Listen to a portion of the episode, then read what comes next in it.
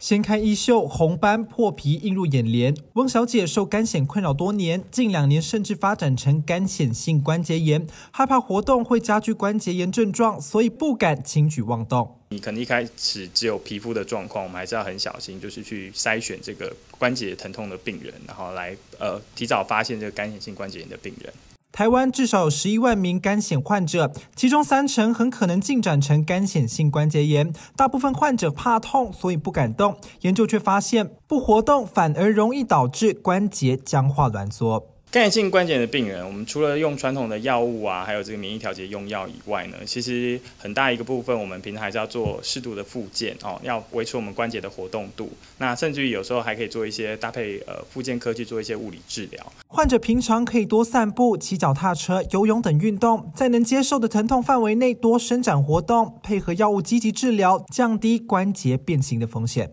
干性关节炎比较常见的用药，目前除了这个最传统就是非类固醇性的呃消炎药，还有这个免疫调节的药物。那最近的话还有更新的药物，比如说像生物制剂。那目前对于呃干性性关节炎都有很多呃蛮好的控制，这样子。经传统比如说像一些抗呃非类固醇的消炎药啊，还有疾病的调整药物或是一些免疫抑制剂，三种里面试了两种以后，效果都不是很好的时候呢，那还是呃关节还是持续的红肿痛。那这个时候才会呃健保才有给付所谓的生物制剂这样。医师提醒，若有皮肤干癣，可透过三三六防御法则判别是否有干癣性关节炎征兆。皮肤、头皮、私密皱褶处这三个部位发现有皮肤干癣，关节开始出现僵硬、肿胀、疼痛等三大警讯，就该把握六个月黄金治疗期，及早治疗，防范病情加剧，也有助于恢复原本良好的生活品质。记者田木生台北采访报道。